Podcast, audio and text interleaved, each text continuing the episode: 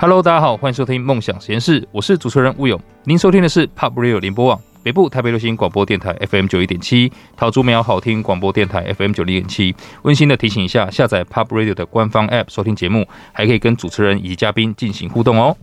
哇，今天呢是已经呃，真的是为了各个听众朋友哈，邀请到了我曾经的偶像，也是现在的偶像，只是我离开那个领域一段时间了。在我们以前，我以前在照明领域的时候呢，其实他真的是神一样存在。所以今天呢，非常开心可以把这个神一样的人物介绍给大家。那我要跟大家介绍的是时域照明设计的创办人 Uno 赖宇龙，赖宇龙哈，欢迎。Hello Hello，魏友你好，大家好。哇，不好意思，那都分不清楚。不会不会。哇，这个我要先跟大家讲，就是 Uno 今天是来到现场的，然后我其实内心是非常的激动啊。因为因为真的以前想要见到他一面，我其实今天有跟他讲说，我有见过他本人，但那时候就是一个在非常混乱的状况之下，然后呢想办法去拿到一张你的名片，就是小鹿乱撞了好久这样子，对，所以今天可以一对一的这样跟您见面，真的是非常非常的激动。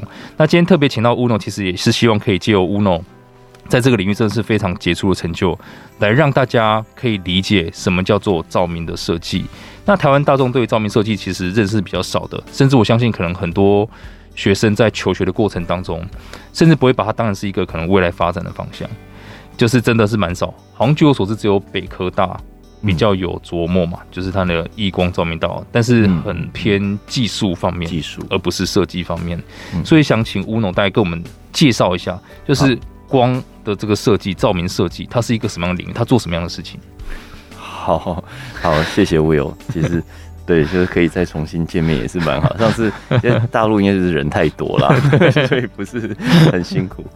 呃，对，灯光设计这个专业的确在台湾也比较少见。然后，呃，台湾当时呃还有一个，其实我自己念的北北艺大台北艺术大学，其实我们就有一个是设计，但它是偏剧场的方面。哦，剧场的设计，剧场的灯光设计。然后据我知道，台湾还有什么灯光设计？好像就没有。你可能提到的北科大，它是因为是异光是吗？所以就是对对对对，它是有一个研究的，是是，就是比较是技术方面灯具的研究这些。其实我后来去念的时候，我我去念之前我也不知道。那念的时候，它其实是属于在建筑科系里面。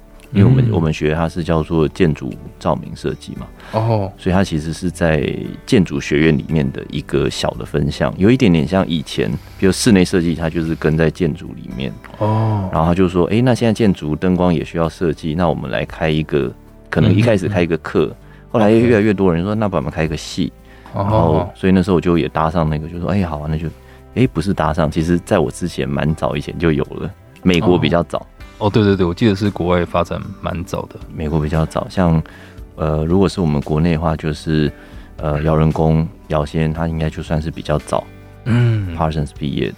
哦哦，就是哦，那个 Parsons 的设设计学院，对，对，哦，他就专门是教照明，哎，他是很多设计学院的。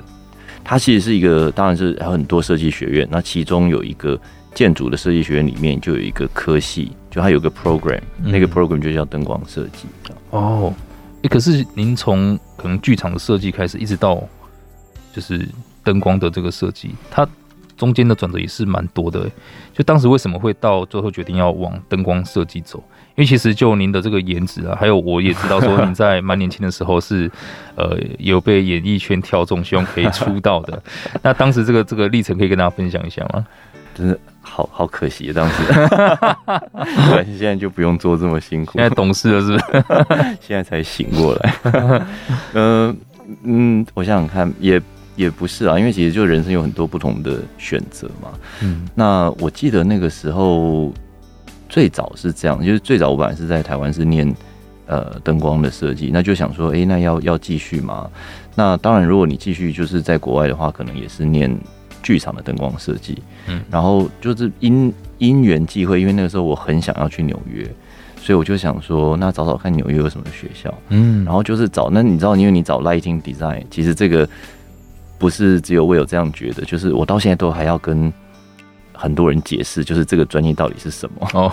那反正你选你你开始找 lighting design 的时候，你会找找找找，哎，就找到哎，有没有一个学校它是。可以学，但是好像不是剧场，然后就找找找说哦，原来是念建筑。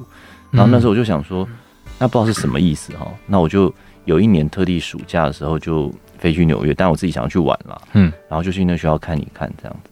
然后之前当然也蛮喜欢建筑，蛮喜欢室内，就是说，哎，那这样可以啊，这个这个我可以。就是那时候想着是说。搞不好就可以因此上岸，就从此可以过着一帆风顺的对办公室生活。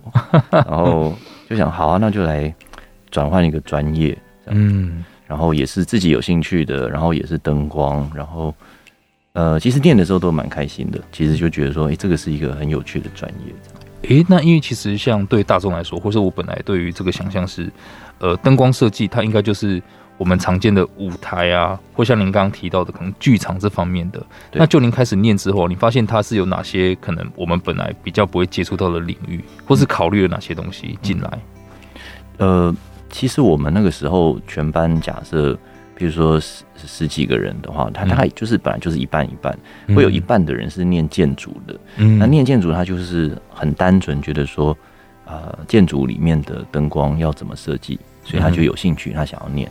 可是有另外一半的人，他其实就是剧场转过来的，就是他可能平常是做剧场，嗯，他不知道是因为诶、欸、混不下去，还是想要做更好，他就想说，哎、欸，我想要来念念看建筑，所以就是本来就是这两种人。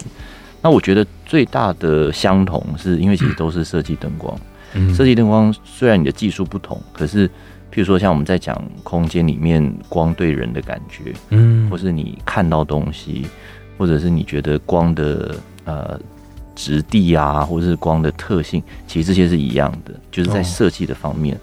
那当然不一样的地方很多，就比如说它的技术不同啊，然后它的，譬如说像以前我们在剧场的时候，你可能会会一个 AutoCAD 就很不得了了，但是如果你在建筑照明里面，就是不但你要会 AutoCAD，而且那个图就是复杂一百倍。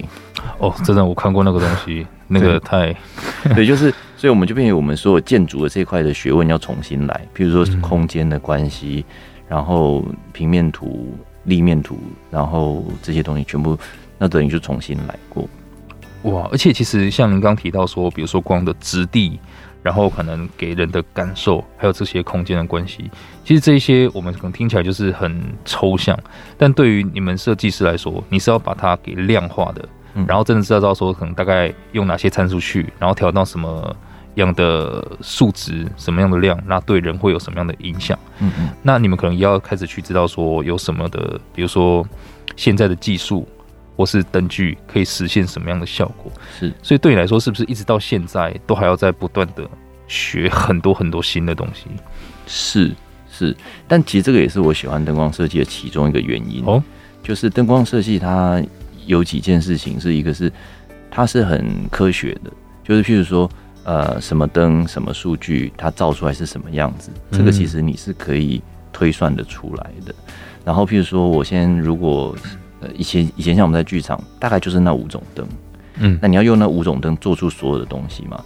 那你如果换算到建筑，其实也差不多，其实就是光学、光成成光的方式，大概就是这些。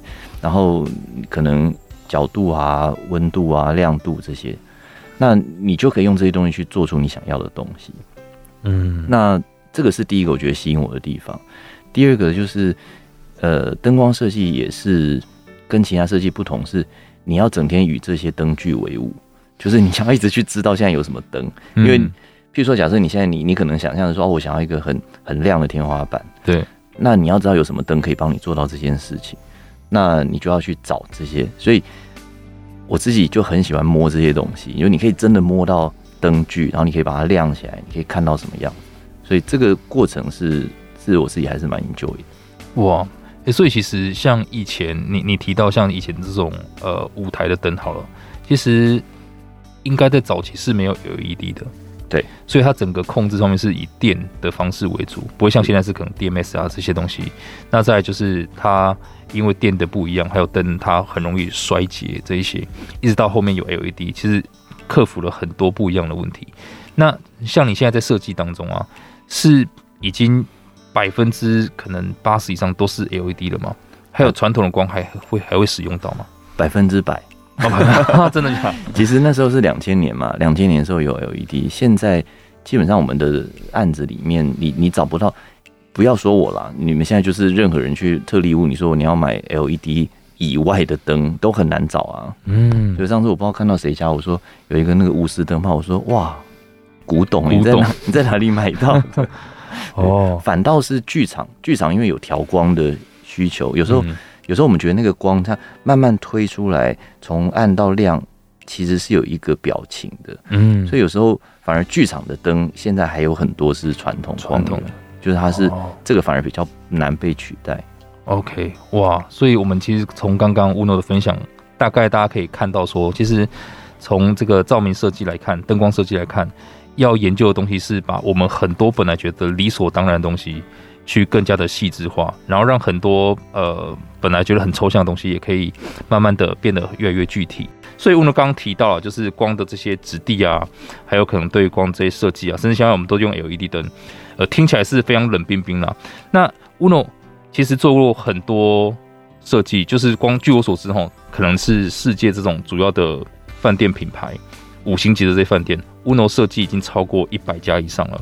那更别讲说我们非常熟知的一零一，呃，这个灯光。其实一零一的灯光，如果大家早期有注意到的话，它在可能二零一四年之前，呃，甚至二零一九年之前啊，嗯，都是比较可能单调的。那一直到就是就是可能你也你你就只是拍它，是因为拍它很高，那天黑也不会想拍它，就是白天拍它。但现在其实我有时候开车。从呃，因为我住在文山区那边嘛，那就会走那个快速道路，那就会看到那个一零一，就是冲出来，你会很想拿手机去拍一下，因为它真的太美了。那个晚上，我也才知道说，哇，这个真的太厉害。后来才发现是，哦，是 Uno 您设计的，太厉害了，真的。所以其实想请教 Uno，对于我们说照明设计也好，灯光设计也好，呃，对 Uno 来说，反正就是要去呃。设计的东西叫做光这个元素，嗯，所以想请教光对于您来说是一个什么样的存在？你是怎么去呃做这个设计跟诠释的？哦，这个问题很大。嗯，好，谢谢你。你可以讲十几分。其实我也蛮常拍一零一，就是经过的时候就发现哪一个灯坏掉，赶快拍一下。那个那个厂商讲说：“哎、欸，这灯又坏了。”厂商不能透露名字。不行不行，呃，跟那个工程部讲啊。OK OK，好。呃，但我觉得 Will 有讲到一个重点，因为毕竟 Will 之前也是也算是我们灯光界的人，就是呃，我们其实是在设计一个无形的东西，其实。设计灯光并不是真的只是在设计灯，因为有时候你跟人家解释，人家就说，讲到后来啦，他就说哦，所以你就是把灯放一放，就是跟人家讲灯放在哪里。但我说，嗯，也不能说错，我还要跟你讲是什么灯。好，但是这个是比较表象的，就是说其实你最终好像看到是这样，但其实我们是在主导一个视觉。比如像你看到一零一，就是当时我们有很多很多的想法，那可能在背后，但是其实重点就是。我们想要让这个东西在晚上怎么被看见？嗯，那这件事情的话是是稍微有一点点需要设计的。比如说，像如果我们今天在一个室内空间里面，你进去一个饭店，那当然我们没有是真的要说考试，说你来大家来走一圈之后来回来，然后他说现在眼睛闭起来，你告诉我你看到什么？大概不是这样。但是比如说你进去一个空间，你可能会觉得。享受说，哎、欸，我先看到什么？看到什么？看到什么？你会记得一些东西，然后你可能会记得一个感觉，你可能会记得一个气氛。那你留下了一个什么样的画面？那这些大概就是我们设计的内容。就譬如说，我们希望你进这个空间的时候，感受到这些事情。嗯，那只是现在你要做到这些事情，我曾经也想说，好像只是就是步步登嘛，那谁来步有不一样吗？嗯，那后来的确发现有不一样，因为。你当你同一个饭店，我们曾经有过一个饭店，然后我们做一区，另外一个设计师做另外一区，那你在这个空间的过程中转换就真的不一样哦。然后譬如说像之前也有呃建设公司的老板，嗯，然后他就是去，因为他们建设公司老板他已经看过很多案子了嘛，对对对，然后就有一次他就去了一个案子，他讲说啊这一场为什么灯光感觉不太一样？哦，所以他是可以感觉，他就可以感觉到，然后我们就他想说，哎、欸，那个包括老板，这有花钱请人家设计，他说，哦，这样啊，那以后都要设计这样子，哦，所以我觉得就是如果有些东西是你，当然就是精益求精啦。我们常常在讲，就是灯光设有时候是一个奢侈品，就是说一样的皮夹啊，当然就是可以装钱，就是灯有亮就好。嗯，可是那为什么你要买比较贵的皮夹？就是它比较好看啊，它可能有一些设计感啊什么。但是灯光设计，我觉得稍微有一点点是一个，就是好还要更好。嗯，对，其实呃，当时我在看很多 Uno 的作品的时候，我一开始对照明设计当然跟很多大大宗师一样，觉得说，哎、欸，其实建筑师就把东西设计的好很好看了。甚至比如说园艺好了，园艺师也把它设计很好看，那你光就是布布灯就好。可是后面我发现哦，就是大家真的可以去用心观察一下，灯真的会决定这个建筑或这个园艺晚上的样子。嗯，所以其实照明设计师，我不知道这样讲可能呃，Uno 会会笑我，但是我觉得他真的就是一个呃晚上去对建筑或园艺再设计再建筑的一个很很重要的一个要素，所以你会决定这个东西。白天看起来真的很辉煌也好，等等等。晚上你的灯光可以把它变成是很诙谐 有有可能，有可能。其实我之前有讲过一个理论，就是，嗯，其实灯光设计师并不是真的设计开灯啊，你反而是设计关灯。哦，那为什么这样讲？就是其实你如果有跟室内设计师合作过，你就会知道，其实有时候室内设计师或建筑师，因为这整个东西是他的心血。所以你进去，你问他说你想要亮哪里，他就说全亮啊，就是因为你你讲完他就是全亮，说哦，因为这面墙这个材质很贵，这个一定要亮，然后这面墙因为有这个艺术品，这个也一定要亮，然后后面要讲因为有书架，这个也要亮，然后另外那面墙说啊这边我会窗帘什么啊，这个也要亮，我说啊就四面墙都亮就都亮啊，所以就是如果我们进来之后，我们反而是会重新梳理，觉得这个空间哪些地方是重点，嗯然后在它。不经意的时候就把它关掉，那关掉之后是这样子。说实话，人的这个眼睛的适应度很好，你不可能说有些人他可能会觉得不开灯那边就暗掉，其实不会，就是你不开灯，你只是不会第一眼看到它而已。可是你慢慢你就会看到，所以它就会变成会有一个层次，你就是先看到这个，再看到那个，然后再看到那个。你坐下来之后才想到说，哦，原来这里还有这个，那你就会变成这空间是有层次感。所以这个的话就会比较是一个设计的过程。哇，哎、欸，我觉得这个真的是上升到一种哲学的层次，哎，真的就是你不是要会开灯，而是要会关灯。我听过一句话，就是会会开车不是你会踩油门啊，是你会知道怎么踩刹车。哦，对啊，这个是比较低级的比喻，但是不会不会不会，我也很喜欢开车，就是还有怎么，就是比你从踩刹车，然后呃，不是从踩油门到不踩油门。到踩刹车，这有好几个等级嘛？真的，真的，真的，就是就是我们刚刚从 Uno 的呃分享，希望大家以后可能进到每一个，我相信会做灯光设计有这个预算的饭店，通常都会是很值得大家去看一看、走一走。那一旦你觉得你的饭店的钱有点贵的时候，那就不要忘记，呃，可能晚上的时候也去感受一下它的灯光。因为他们，你付的钱里面可能有一部分是 是这个人，不要不要忘记去享受了，可以支持我吃饭的，真的。哎、欸，那 Uno，你现在参与过这么多的案子啊，你觉得呃，可能对你来说，不要说最满意了，我相信对设计师来说，最满意都是下一个。那您印象最深刻，或觉得您最希望可以跟大家分享的，会是哪一个案子？到目前来看，哦，如果以台湾来讲的话，真的的确是一零一啦。那这个并不是一个最满意，因为就是像我有讲的，呃，永远你有希望你一直在进步，所以你还没有找到最满意，而且永远就是说，通常我们设计是没有做完的那一天，做完只是因为它必须开幕，或者是你必须要交。Deadline 到了。对。那我觉得一零一很有趣，是因为呃，因为太多人在看它，嗯，那这个是有一点，除了除了你的设计就是。洞见观瞻，就是你你怎么做，别人就马上会有反应，这样。嗯、然后同时就是大家很注目，对，所以就变成你在做这件事情要非常非常小心。那小心到什么程度？就是就是悠悠众口难平，就是比如说，哎、欸，这个人喜欢这样，这个人喜欢这样，对啊。那你要怎么设计一个东西，是大家看起来都大概平均上都不会说不好？哦，哎、欸，这个是可能很多公众人物统一的痛，你没有办法取悦所有人。没有办法，没有，就就是连新台币都不会说人喜欢。你怎么做到一个灯光是大家都可以？新台币大家都会有人不喜欢吗？呃，对，对岸不喜欢。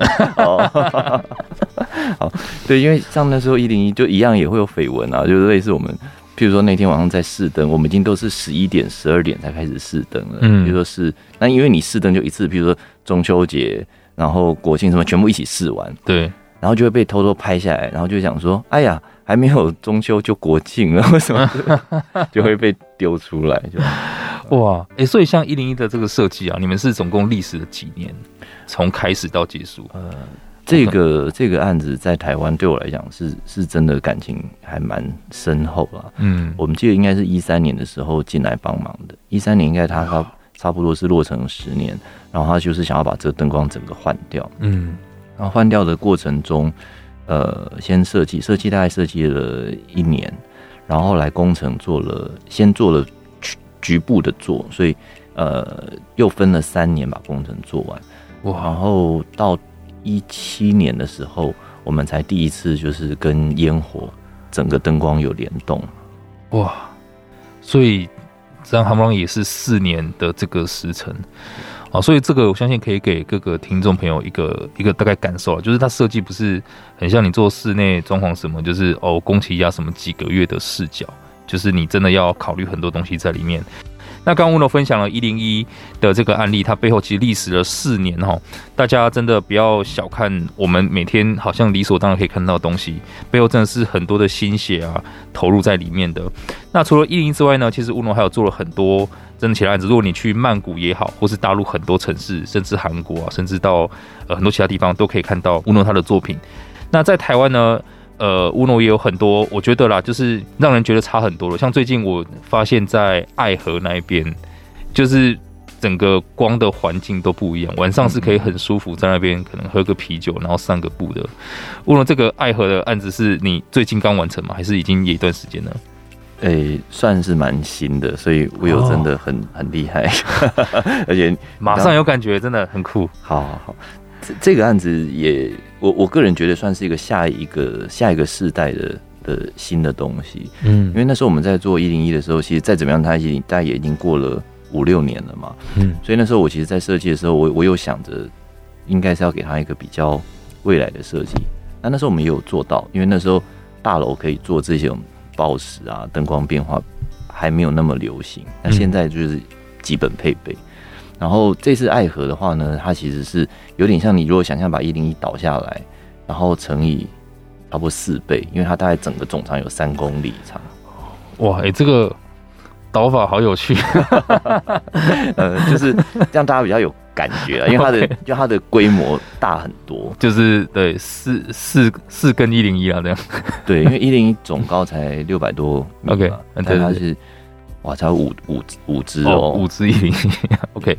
那但是它是这样，它就是因为它是两个河岸，嗯，然后再加上六条桥，再加上高流，所以它其实是一个呃，老实说，我们我们第一次参与，就是说操控这么大的一个范围的一个灯光，嗯，那它的厉害的点是说。当然，你以前我们只是说要把桥亮起来，嗯，把景观做漂亮，对，那这个是平常，嗯嗯。那但是那个时候，其实呃，长官提出一个很有趣的想法，他就是说，我们现在要做灯会，那到底灯会每一年都要做一个主灯出来哈，就是啊，主灯亮完之后又不知道搬去哪。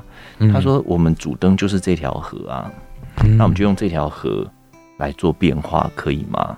哦，那我就马上买单。我想说，当然可以啊。如果长官愿意支持的话，这个是一个非常大的野心啦。嗯，就是我们就开始帮他规划。嗯、那这个规划就变，就是要有一条光纤，至少是三公里嘛，但是超过三公里，因为你还要跨桥，你还要对左右这样这样，然后曲折这样。对，然后讯号解决讯号这些问题什么什么。然后最后最后当然就是这整个工程，我觉得也算是一个很有趣的经验，就是说。除了灯光平常会亮，会好看，就是说，哎、欸，如果我们只是去喝一杯啤酒，嗯、那就在那边喝啤酒，然后享受晚风这样。然后突然时间一到，啊，就啪啦啪啦就开始整个灯光就变起来了。然后就比如说从桥开始，然后从河岸，然后一路到最后到整个高流，整个全部亮起来。那其实会让人家觉得有一点感动吧？哇！真的，而且它跟一零一是完全不一样的概念。一零其实它就是很高嘛，所以它旁边是没有什么东西的。但是现在河岸方面，它就是一大堆东西。对，甚至可能您在设计的时候，我不知道是不是要再考虑到本来就有的这些光的环境，然后还要再考虑到一零一，就是大家抬头看，在哪里都可以看到。但在那边你要考虑到人是怎么走的，会走哪里，会看到什么？要的，要的，就是几百个不同的视角，然后呃，然后那时候其实河岸的光，当然那时候其实文化局主管主管机关是文化局，然后他们其实是比较站在文化的角度出发，所以当时我们也提了一个。比较文化的概念，就比如说刚好一段一段不同的使用，不同的居民，它其实横跨，它有码头，有电影资料馆，有什么什么，就是它其实很很丰富，嗯，所以每一段的灯光都有一点点不一样。那他就是说，可不可以也整合一下？那这个整合也很厉害，就是譬如说，我们只是想的就是整合两个字，但是整合的背后，它就可能跨局处。可能跨政府跟私私人哇，然后可能跨各个不同的邻里，但你要去跟那个邻里解释，就是说我们先要动你的灯哦，然后他们要去做这些居民说明会，这样这样的。哇，很大的工程，哎，所以这个真的是远远超过了我对于灯光设计要做的事情的范畴，就是真的要做很多背后的东西，对，到后来就是不务正业，设计只是。完成一个项目的其中一小部分而已，所以其实像你刚刚讲，真的是几百种视角，你们真的要去考虑到，然后设计进来，光这个工程就很浩大，那后面还要去做很多沟通。我相信那个沟通是更耗费心力的，因为你你你就不知道待会协调完是怎么样，然后又要各个突破，有的没的这一些，嗯嗯嗯，哇，哎、欸，但可是你在这个过程当中可以认识很多，真的是来自不一样领域的人，是。那你觉得像像？整个你应该设计资历十几年，二十 呃呃，我出出社会比较早啊。OK 啊，对对，比较早出 OK 很好。对，我的意思是，像整个这样过程当中啊，您的整个设计是有自己的一个资料库吗？因为我相信你要从零开始去做这些设计，其实呃，跟那个建筑，因为建筑是除非是商业建筑啦，不然一般我看那种建筑就是你要蹲很久，然后才会有一个东西出来。可是像您做了这么多作品，嗯、您的设计是到底怎么来的？为什么可以呃很快就有这些产出，而且真的是很深层的的意涵在里面？嗯，哇，这个我比较不敢当啦。但是我自己当然也希望我自己是可以每次在做案子的时候都先归零。嗯，所以你你会会累积的部分是呃你的专业会累积。譬如说我一看，我可以马上知道这些要做这个案子的话，你问题在哪里？问题点要怎么解决？这个是这个是多年的，这就是属于专业的累积。嗯，所以你不会像一个没有经验的设计师到现场，让你根本不知道问题在哪里，这个就比较麻烦。那但是除此之外，我觉得设计的概念这件事情是必须要与时俱进的。就是如果我一直是拿以前的设计的想法，譬如说像，好像譬如说像我的，我刚刚念设计的时候，嗯，那个时候灯光设计都是希望说。啊，比较优雅啦，然后灯光都是白光啊，然后就是，嗯、然后 LED 出来的时候，其实就有很多人就觉得说，啊，这个东西很俗气啊，很槟榔摊啊什么。对。那但对我来讲是这样，这就是一个契机。那颜色这件事情，它并没有绝对的对错，就是你怎么用。像后来我们在爱河，我们也是给它就是各种颜色。但是那个颜色，譬如说从上次呃声援乌克兰时候，其实就是做了很纯粹的国旗的颜色，到譬如说不同的紫色、不同的黄色、不同的绿色，其实我们玩了很多不同的颜色出来。那有一些颜色我自己就是调了很久。嗯、那我觉得颜色这件事情，它就就是一个很大的突破，就是对，不一定要去觉得说有颜色就很怂。是你怎么用这个颜色？那如果你把这个驾驭得好，它就又变成一个新的设计的素材。所以我自己会希望是你每一个案子都有找一些新东西出来。哇，哦，所以真的是跟我刚刚提到，就是您是不断的可能在技术上面要学，其实你在设计上面也是不断精进的。就可能每一个案子你沟通学到的东西啊等等的。哇，那这样其实应该看起来你这么多产。然后每一个产，你又要这么深入的去做很多的思考，你的时间是怎么分配？你有时间睡觉吗？我想请问一下，你晚上应该要试灯吗？应该其实对你们作息应该会跟一般不太一样。因为、欸、我反而我反而希望自己作息正常一点了。嗯、我除了现在就是旅行的时候，如果因为我还是要跑美国，嗯、跑美国的时候就真的时差比较麻烦。不然如果我是在一个城市里，像我如果在台北的话，我其实蛮晚上真的蛮早就睡觉了。哦，我就九点多十点我就会睡觉，可能因为我有在健身的关系，其实因为你就太晚睡都不好嘛，就是肌肉会掉。对啊，啊你你早上大概几点起床？但我早上就是大概五六点、六七点就会开始起来。哇，我我要学你，就，就是想办法让自己的作息正常一点了。我觉得这个是可能我跟其他设计师比较不一样，我不喜欢晚上工作，但因为每个人可能就是他是白天或是晚上本来就固定，嗯、我好像是比较偏白天的人。哦，诶、欸，那这样你就是除了第一哦，我现在至少知道你的作息正常，那你的饮食会有什么控制吗？我现在取经，少来你也练，你也练得很好啊。我就是像因为就是现在有一点年纪，就是新陈代谢比较慢，所以我会尽量早餐吃多一点，然后午餐、哦、午餐会吃，然后尽量尽量吃原形食物，你就不要吃那些。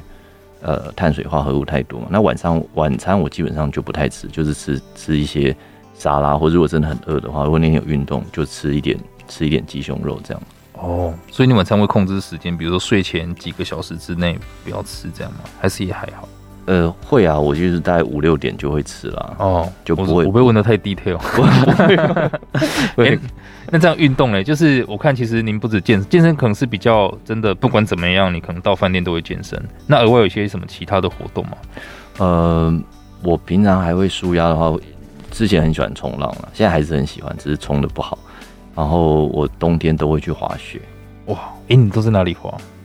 目前几乎就是只有在呃日本啦，就北海道。哦，然后哎、欸，你滑雪是有教练的？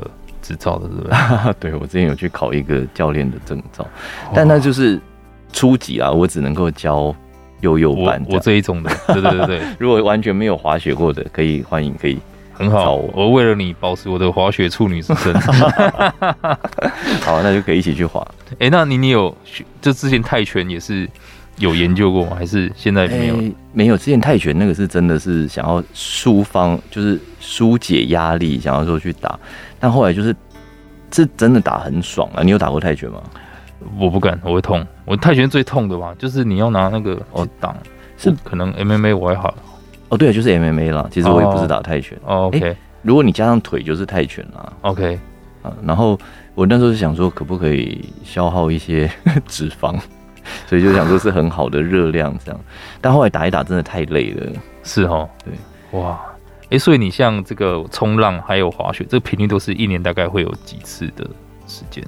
呃，我我自己会把它当成是，呃，有点像是一个小小的假期啦。嗯，呃，譬如说冲浪的话，大概可以是一两天，或是像之前之前很疯的时候，嗯，我有曾经就是早上，譬如说一早四五点先冲去冲，冲完之后再回来整理，然后再去上班。那后来真的太累了。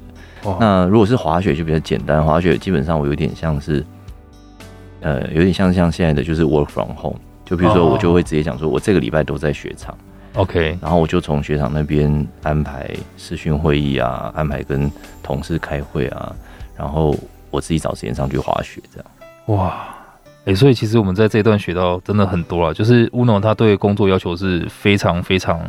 扎实的，但即便在此之外，他还是会确保自己睡眠时间、作息时间，因为这才是根本。你你没有好好睡觉，然后好好的保持健康，你也很难在工作上面要求到极致。所以希望大家不要再有任何的借口跟理由 在那边晚睡，你只是在刷手机而已，哪有工作这么累？然后早点起来，这个我要跟乌龙学一下，我都睡得比我小孩还要晚他们都叫我爸爸带我去上学了。哦，可以可以可以，赶紧起来。那乌龙刚聊到很多啊，包含他的生活啊，包含他对工作的要求，然后他不断的精进自己啊，就每一次每一个案子，即便这么多产，真的是，哎，大家想一想，其实真的是每个月都要有好几个。